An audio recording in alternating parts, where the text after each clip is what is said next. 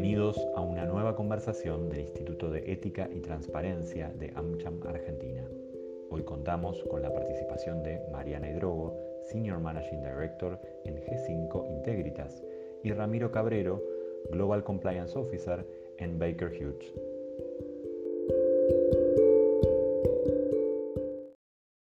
Hola, buenos días Ramiro. Acá estamos. Buenos días. Em, y nos toca hablar de ética y de, de empresas. Y mm, la primera pregunta que nos planteábamos cuando charlábamos la vez pasada era ¿por qué es importante, o sea, por qué es importante hablar de ética cuando hablamos de negocios?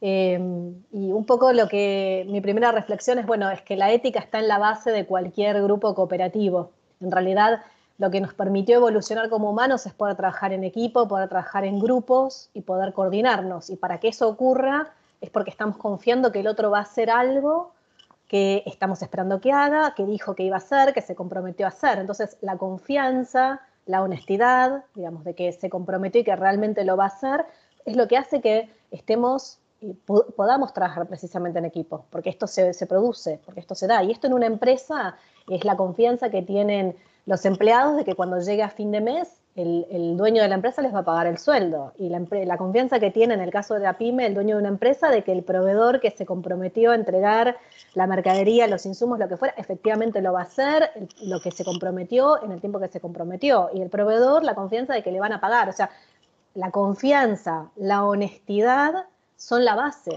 de todo. Sin esto no habría negocio. Estos son los valores éticos. ¿Vos qué pensás? Totalmente de acuerdo. Y le sumaría una palabra que es la integridad, ¿no? integridad puesta en el sentido de cómo una, empresa o un empresario, una mediana, grande o, pequeña empresa, podría, podría eh, deslindar lo que hace en su empresa de lo que hace en su casa, ¿no? La conducta que tiene, por ejemplo, con su familia, con sus amigos y también con sus empleados.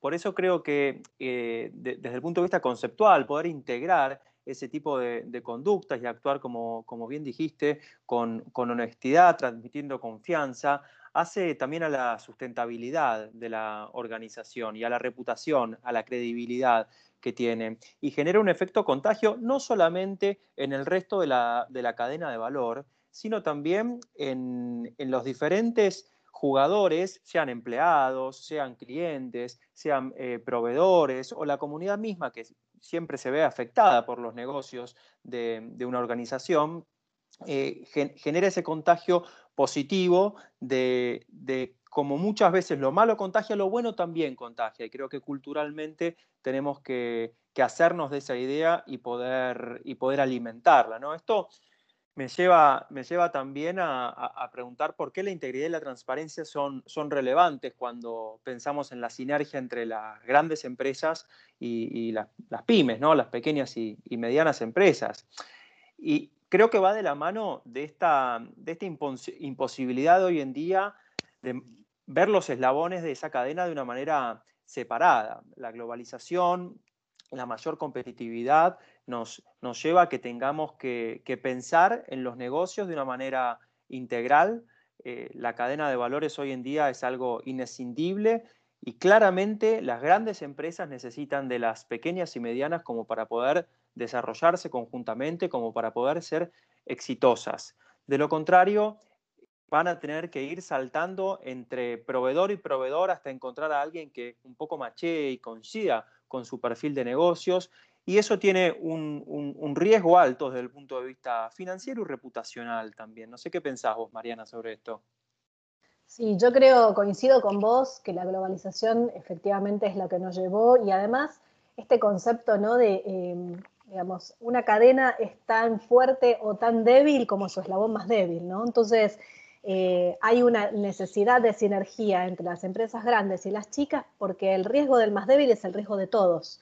Las empresas más chicas son parte de la cadena de valor de empresas más grandes en general y entonces, digamos, este ecosistema es el que es el que requiere de que los términos como integridad o transparencia ya no se puedan pensar solamente en una empresa en sí misma. Hay que pensarla en términos de, como vos mencionabas, ¿no? de este ecosistema. Eh, en el caso de una pyme, además, los temas de integridad, de falta de integridad, eh, o temas de corrupción pueden ser realmente devastadores. O sea, en algunos casos un fraude puede llevarse puesta la propia existencia de una pyme. Una pyme no va a tener, tal vez como una empresa muy grande, la posibilidad de que frente a un caso de corrupción o un caso grande de fraude pueda venir casa matriz, poner fondos, contratar abogados, reemplazar management. Tal vez en una pyme esos recursos no existan. Entonces, atenta contra la propia supervivencia, ¿no? Eh, y además términos, temas como integridad o, transparencia, en el caso de una pyme, por ejemplo, pueden ser eh, una ventaja competitiva si quiere acceder a mercados internacionales, eh, si quiere formar parte de empresas más grandes, puede ser una propia necesidad, ¿no? Porque realmente ya está en esos mercados y hoy por hoy, al estar, le están exigiendo que tenga programa de compliance o determinadas medidas de control en relación con, temas de corrupción, con temas de fraude y temas en general de integridad.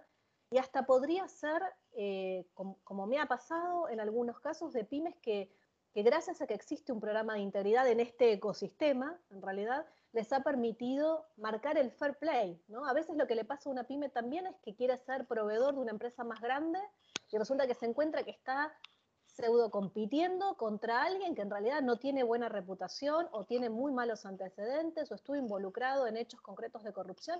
Y la verdad es que el contar, saber que cuenta con una empresa que tiene eh, un, posible cliente, que ya tiene una empresa de integridad funcionando, donde tiene una línea de reporte, donde hay una evaluación de riesgos, entonces puede ir a llevar esta información para que esa empresa pueda tomar una decisión correcta, la verdad es que le permite marcar la cancha desde otro lugar, ¿no? le permite competir de una manera más justa.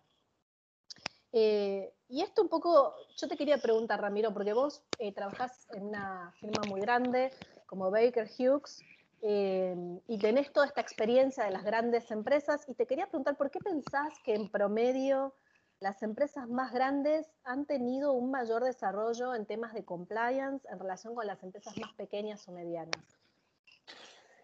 Yo creo que, que es una combinación de factores si uno ve la historia que ha desarrollado a lo largo de los últimos años o últimas décadas, el tema de compliance está muy atado a, los negocios internacionales, al crecimiento de las regulaciones de diferentes países o de organismos multilaterales a la hora de combatir la corrupción e identificar la corrupción como, un flagelo global que, que, deteriora los negocios, la credibilidad, la confianza, esto que hablábamos, ¿no? Entonces, ese, ese contexto internacional fue empujando a las, a las compañías, un poco a veces por necesidad, porque tenían prácticas eh, indebidas que eran, eran sancionadas, pero también a veces por la convicción, ¿no? De habiendo cambiado el tablero, había muchas empresas que por convicción destinaban muchos más recursos a la hora de eh, fomentar e implementar prácticas eh, transparentes. Y transparentes no significa necesariamente que antes hicieran las cosas mal y que ahora las hicieran bien, sino de, levantar la voz, de capacitar, de marcar esto como una, ventaja competitiva, no simplemente como un adicional que tiene la compañía o que ofrece la compañía, como en su momento eh, podría haber sido una cuestión de, medio ambiente, de seguridad en el trabajo, como también eh, ha ganado muchísimo espacio el tema de la diversidad de los negocios.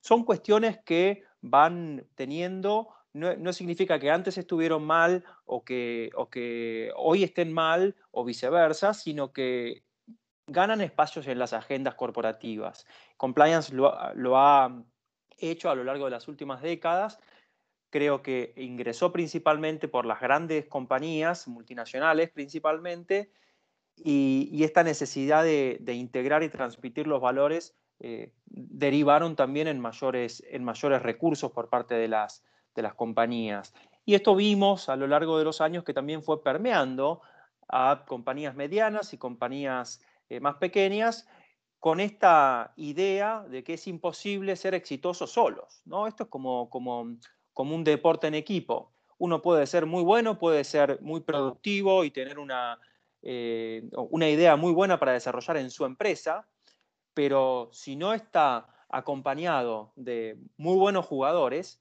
difícilmente sea exitoso en el mediano largo plazo, es sosteniblemente exitoso. A raíz de eso es importante ver también con quién uno se va asociando y que esas, eh, esas personas corporativas eh, tengan la misma identidad y la misma expectativa eh, de integridad que tiene, que tiene nuestra compañía.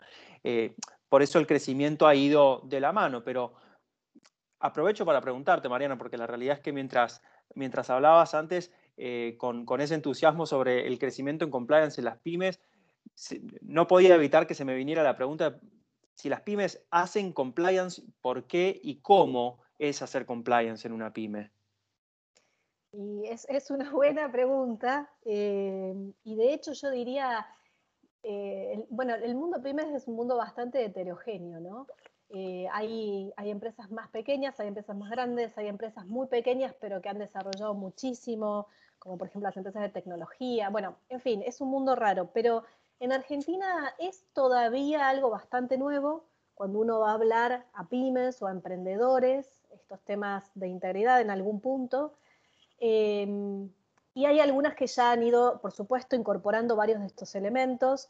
Yo creo que eh, a veces lo que asusta en el caso de una pyme es pensar que armar un programa de integridad es tener que dedicar muchísimos recursos, es algo extremadamente costoso, y la realidad es que la pyme cuenta con algunos elementos intrínsecos a, su propia morfología, diría yo, su propia constitución, que realmente son muy útiles y se pueden aprovechar muy bien cuando uno trabaja un programa de integridad, eh, como por ejemplo el tema de, eh, liderazgo, ¿no? Esta cosa de que en general las pymes, los dueños suelen estar presentes, suelen estar involucrados en el negocio. No, no es todos los casos, pero suele ser bastante común. Y en ese caso tenés un tema de liderazgo muy fuerte, muy visible, muy presente. Entonces, si uno lo que quiere transmitir ahí es cultura de integridad, que, digamos, uno aprende, por supuesto aprende yendo a, tomar cursos y, leyendo, pero también aprende y fundamentalmente por el ejemplo. La gente trata, normalmente todos imitamos lo que vemos a nuestro alrededor, principalmente de aquellas personas que son nuestros líderes. Entonces, si uno está en una organización y los líderes, los dueños, se comportan de una manera determinada, bueno, ese mensaje es muy fuerte en una pyme. Entonces, ese tone from the top, que nosotros trabajamos mucho en términos de compliance, es una herramienta que se puede utilizar muchísimo en una pyme, con el liderazgo adecuado, por supuesto. Y esta forma de generación de cultura ética también es muy positiva, porque de vuelta es un ecosistema más chico, la proximidad ayuda también, por ejemplo, en en el tema de los controles, los controles por ahí son más directos, son más inmediatos, a veces está el propio dueño o hay muchas menos jerarquías en el medio. Entonces, eso también facilita que si los controles están bien hechos, facilita la detección temprana, facilita la prevención. El hecho de también la cercanía, en general las pymes son estructuras más chicas, entonces hay mucha proximidad física también. Y esto también ayuda en el reporte, digamos, ¿no? que es otro de los elementos importantes de compliance, tener la posibilidad de reportar una conducta impropia. Bueno, digamos, muchas veces en ese sentido, la proximidad favorece el reporte. Y después, bueno, hay muchos elementos de compliance, como tener una línea de denuncias, o tener un código de ética, o tener políticas. Eh, digamos, son todos elementos que una pyme puede incorporar porque no son elementos realmente costosos. Eh, creo que tal vez el, conflicto, o digamos, lo más difícil tal vez para una pyme tenga que ver más bien con la evaluación de riesgos, eh, que, es algo por ahí más complejo para, hacer en una empresa más chica, ¿no? Eh, y yo ahí te quería preguntar, ¿no? Porque aprovechando esto, Ramiro, em, ¿cómo pensás vos que, una empresa grande o las empresas grandes pueden hacer como para, bueno, para ayudar a transmitir su experiencia a las empresas más chicas, para, para hacer que, digamos, para lograr que también sus propias empresas cadena de valor también se puedan incorporar a, esta, a este compliance general de las compañías más grandes? Yo creo que en primera medida hay una cuestión, como conversábamos, de enfoque, de que tanto las grandes compañías como las pequeñas y medianas, pero en este caso las grandes compañías, vean al resto de su cadena de valor como, como un partner eh, que mejora su competitividad, no como alguien que puede poner en riesgo sus negocios. Sin dudas habrá posiciones distintas a la hora de negociar comercialmente los acuerdos, pero a la hora de hablar de integridad y de transparencia, ambas organizaciones tienen que ser claras y entender que si no van de la mano en pos de un mercado más transparente, ambas van a tener un, daño en la competitividad y en, también eh, una, falta de equilibrio de, libre mercado con relación a sus competidores. Por eso creo que la actitud de, cooperación y no una actitud de, control o avasallamiento por parte de las grandes empresas hacia las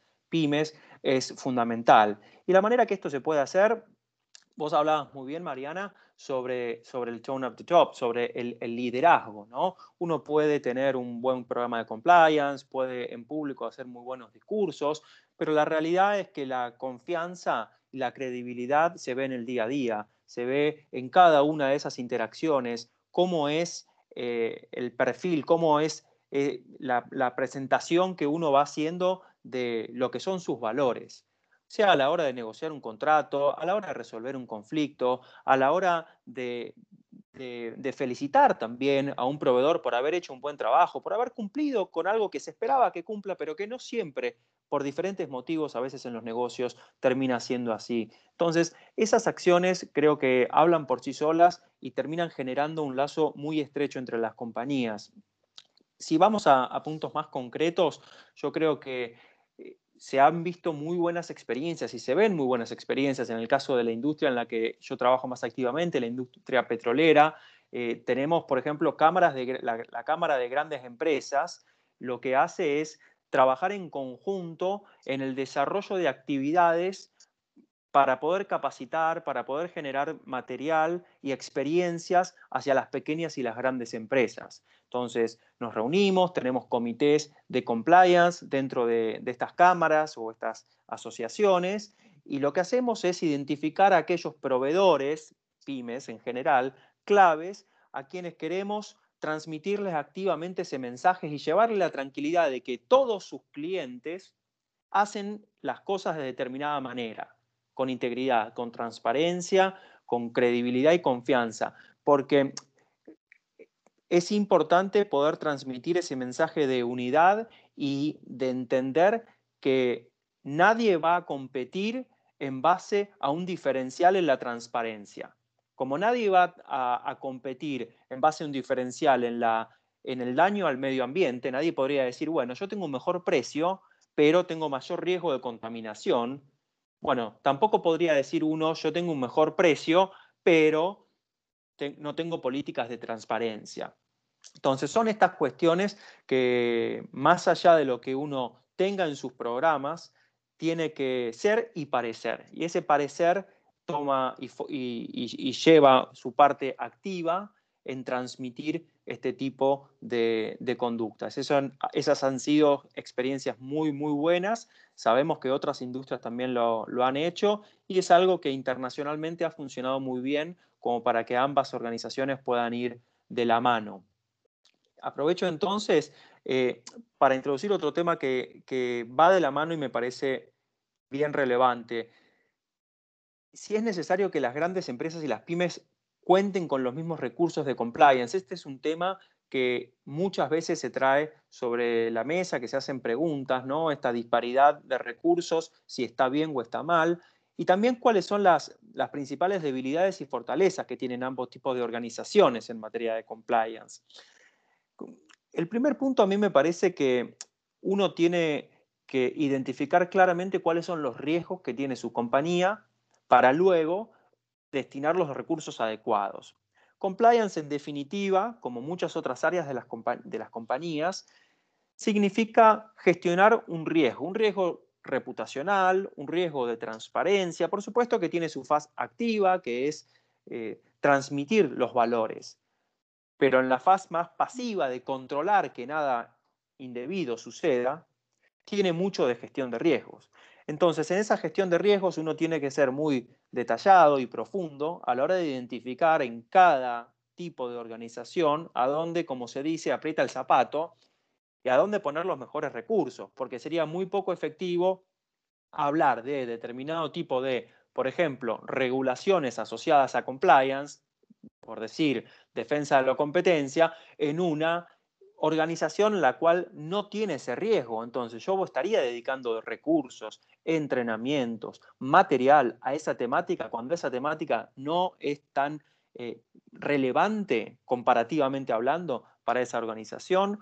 Por eso el análisis de riesgo es, en términos generales, eh, esencial para el desarrollo e implementación de cualquier programa de compliance, pero también para la asignación efectiva de recursos, porque estamos hablando de organizaciones con fines de lucro en este caso y que uno tiene que saber a dónde eh, va a, aportar ese peso o ese dólar como para hacerlo rendir de la mejor manera. Entonces, no todas las organizaciones tienen que tener un, equipo numeroso de compliance, no todas las organizaciones tienen que tener eh, un, team de investigadores o de entrenadores. Hay cosas que son tercerizables, hay cosas que se pueden obtener, por ejemplo, una pyme puede beneficiarse, como hablábamos, de, la, experiencia y de los recursos de otras compañías. Eh, entonces, e, es, claro hacerlo con convicción, saber que estamos por el camino correcto, con perseverancia. Esto es una cuestión de el riesgo de compliance, sea de corrupción, sea de defensa de la competencia, transparencia en general, es dinámico y por eso también la reacción y el comportamiento de las compañías tiene que ser dinámico a la hora de atenderlo. En base a eso, eh, me gustaría que, que me comentes vos, Mariana, sobre tu visión no solo sobre el tema de los recursos de las compañías, es decir, comparativamente entre las grandes y las, y las pymes, pero también lo que vos ves como fortalezas y debilidades en ambas organizaciones. ¿Qué te parece, más allá de, como venimos hablando, que las une, qué las distingue en algún punto a las, a las diferentes tipos de compañías? Em, sí, qué interesante esto que preguntas. La verdad que eh, yo creo que en el caso de las pequeñas y medianas empresas, em, un tema, una debilidad tal vez grande es que tiene que ver con la falta de recursos, ¿no? Es esta percepción de que como son estructuras más chicas, tienen muchos menos recursos, entonces, eh, digamos, tienen menos pretensión de tener eh, determinado andamiaje, ¿no? Como por ejemplo tener grandes políticas eh, o la capacitación, digamos, suele ser algo bastante más acotado, en términos de controles suelen ser menos sofisticados, digamos, estoy hablando en términos generales, por supuesto que no, esto no, no es para todo el mundo igual, ¿no? Entonces existe como esta, esta percepción y esta cuestión que en la realidad se plasma como programas, digamos, de, programas de compliance con mucho menor cantidad de recursos eh, y un punto que yo considero que es una debilidad en realidad en el caso de las pymes es, el tema precisamente de la evaluación de riesgos. ¿no? En general la pyme en Argentina todavía está más acostumbrada a evaluar el riesgo de crediticio, eh, otro tipo de riesgo, pero no está tal vez tan enfocada en averiguar o en tratar de dimensionar cuál es el riesgo que tiene que ver en términos de integridad. Y yo creo que esto es un, es un riesgo grande eh, y además creo que si pudiéramos poner como pymes, ¿no? Pudiéramos poner ahí el ojo, eh, permitiría esto que decías vos, Ramiro, ¿no? De enfocar los recursos, pocos o muchos, en realmente dónde, dónde tenemos que hacerlo, dónde tenemos el riesgo más grande. Yo creo que ahí hay un, hay un aprendizaje que las grandes empresas realmente pueden transmitir a las pymes y pueden trabajar conjuntamente y tiene que ver con esta, digamos, esta cuestión de percepción de cuáles son los riesgos y, dónde buscarlos y cómo hacer este ejercicio y realmente enfocarse en lo que se necesita. Así como estas son debilidades, yo creo que eh, las fortalezas, digamos, en el caso de una pequeña empresa es que en realidad, digamos, estos temas que mencionábamos antes, ¿no? La cercanía en general del dueño favorece los, términos, los temas de eh, digamos, de liderazgo, de, de, aprendizaje por el ejemplo, por supuesto siempre y cuando sea un liderazgo sano y sea un liderazgo íntegro, pero digamos, lo que transmite ese líder es mucho más fácil de transmitir porque es más palpable, porque es más cercano, porque muchas veces es físicamente algo que ocurre en forma cotidiana. Entonces, eh, realmente esa es una herramienta muy poderosa, tal vez más que en una empresa más grande, en donde los líderes están más, digamos, más alejados o físicamente están en otro lugar, o realmente no se cruzan todos los días, o estamos hablando de estructuras más grandes en donde hay mucha dispersión geográfica. En una pyme es menos común que eso ocurra, entonces ahí yo creo que hay una ventaja. Eh, también me parece que hay una ventaja importante en todos los términos que tienen que ver con los controles más directos. ¿no? En una pyme la, capacidad de detección temprana podría ser mayor con los controles adecuados porque realmente hay mucha más interacción eh, de los interesados finales, digamos, en esto, y, hay muchas menos personas involucradas que en las grandes organizaciones. Eh, ahora, en términos de, yo diría que de fortalezas, yo creo que la sinergia es muy importante. todas aquellas pymes que, puedan, que son parte de cadenas de valor de empresas más grandes. Yo creo que ahí hay un punto, digamos, un ecosistema muy importante donde las chicas pueden aprender de las más grandes, donde las grandes que llevan un trayecto más largo recorrido pueden transmitir mucha de esa experiencia. Yo creo que ahí es como decís vos, ¿no? Es perseverancia, es convicción, es, es, es realmente creer que uno está andando por el camino correcto y es también pensar que eh, esta frase que por ahí hemos escuchado bastante en la pandemia, ¿no? De esta uno no sale solo. No hay un juego en donde uno se salva solo. Esto es un juego en conjunto. Es esto que te decías vos del equipo. No te basta un jugador, necesitas que el equipo funcione bien. Entonces no sirve que una empresa grande tenga un programa de compliance y tiene un montón de proveedores que no lo tienen, digamos, y no sirve que la empresa pequeña piense que, bueno, total, ella no le va a pasar y no interesa, digamos. Todos vivimos en ese ecosistema y en la medida que estamos unidos, eh, la verdad es que necesitamos todos preocuparnos para el mismo lado. Em, no sé si vos querés agregar algo más, Ramiro, hasta acá. Totalmente de acuerdo con, estos comentarios. Me parece que coincidimos en que de esto no se sale solo, que, no es un camino fácil, pero es un camino que hay que recorrer, que hay que ver compliance y transparencia como una ventaja competitiva. Muchas veces fuera de los negocios y como sociedad ya nos, recriminamos y nos quejamos de, cómo están dadas ciertas cosas. Eh, y creo que volviendo a lo que hablábamos al principio de esta integridad, uno tiene que dar el ejemplo, sea como, como líder en negocios, como padre de familia, como hermano, como amigo, como el rol que nos toque en cada, en cada espacio, de ser eh, un ejemplo, hacer las cosas correctamente, tener esa apertura, tener esa solidaridad eh, y, confiar en que el camino que está recorriendo es el camino adecuado, que tendrá los obstáculos actuales y futuros que se presenten, pero que sin dudas el final es mucho más favorable, no solamente para los negocios, sino también para la comunidad, que es en definitiva lo que uno termina buscando como para lograr un desarrollo más sostenible y más profundo de todo, de todo el ambiente. De ese lado yo eh, creo, que, creo que ambas organizaciones tienen mucho todavía por recorrer, pero han, han dado pasos sólidos, fundamentales y en, la dirección correcta. Así que me alegra que eso esté siendo así y que nosotros seamos parte de ese recorrido. Totalmente. Qué lindo esta conversación, Ramiro. Muchas, muchas gracias. Lo mismo digo, hasta luego. Hasta luego.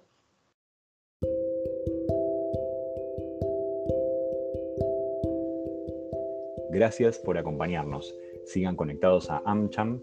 Este encuentro es posible gracias al apoyo de Cargill, City, Durrie Abogados, KPMG y Roger.